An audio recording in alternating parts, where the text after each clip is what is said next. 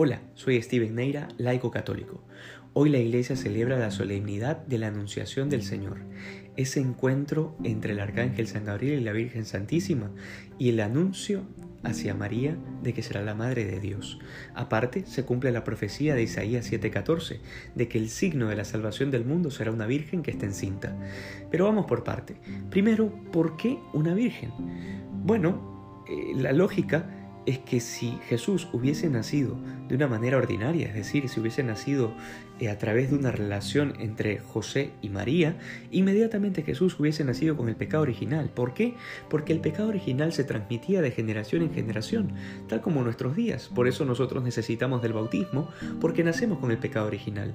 Sin embargo, el Hijo de Dios, Jesús, no podía nacer con el pecado original, de manera que la lógica del Evangelio, la lógica de la historia de la salvación implicaba esa profecía de Isaías de que Jesús tenía que nacer de una virgen. Y aquí viene la afirmación más poderosa del dogma mariano que nos enseña la Iglesia, y es que María es virgen antes, durante y después del parto. ¿Y por qué virgen? Bueno, ese fue el deseo que Dios había puesto en el corazón de María, en un contexto histórico en el que todas las mujeres querían ser la madre del Mesías. Imagínense, es un momento en el que todas las mujeres eh, tenían en su cabeza esta profecía de Isaías, de manera que cualquier mujer estaba deseando ser la madre del Mesías, y en este contexto María decide hacer la promesa de virginidad, porque María no deseaba nada para ella, no deseaba ser famosa, ser conocida, en absoluto, todo lo contrario, María vivía en el silencio, vivía en lo escondido, estudiando las escrituras. Y entonces aquí viene también otra cosa importante, y es el encuentro del arcángel San Gabriel con la Virgen Santísima. Gabriel le dice a la Virgen, alégrate llena de gracia, es decir, llena de gracia, en ella no hay pecado, sin pecado concebida, que es parte del dogma mariano que nos enseña la Iglesia también. Pero más allá de eso, este encuentro implica, más que un temor de la Virgen, una prueba para el ángel. Paso a explicarme.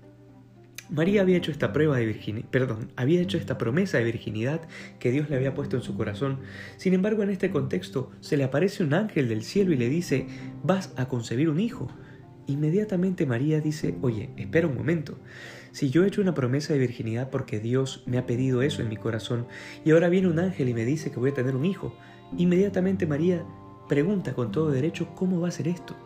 Pero no porque duda del plan de Dios, sino porque más bien quiere probar al ángel si esto es algo de Dios, tiene que haber una explicación.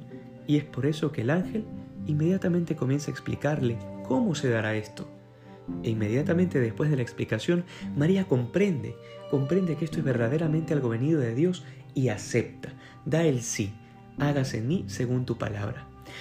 De esto podemos aprender muchas cosas, y la primera de ellas es la humildad de la Virgen, la humildad de no querer nada para ella, y de esto podemos aprender muchísimo en este tiempo en el que estamos en esta cuarentena y en esta cuaresma. Es decir, que no queramos nada para nosotros y que más bien nuestra vida sea para Dios. Y luego la resolución de hacer el plan de Dios en mi vida. Esto también es importante para poder comprender la vida de la Virgen. Es decir, María, toda su vida era hacer el plan de Dios. ¿Cómo estamos viviendo nosotros este tiempo de cuaresma? ¿Estamos realmente haciendo el plan de Dios en nuestra vida? Que hoy podamos pedir la intercesión de la Virgen Santísima y que podamos aprender mucho de este misterio que la Iglesia celebra el día de hoy, que podamos ser más santos que ayer. Dios te bendiga.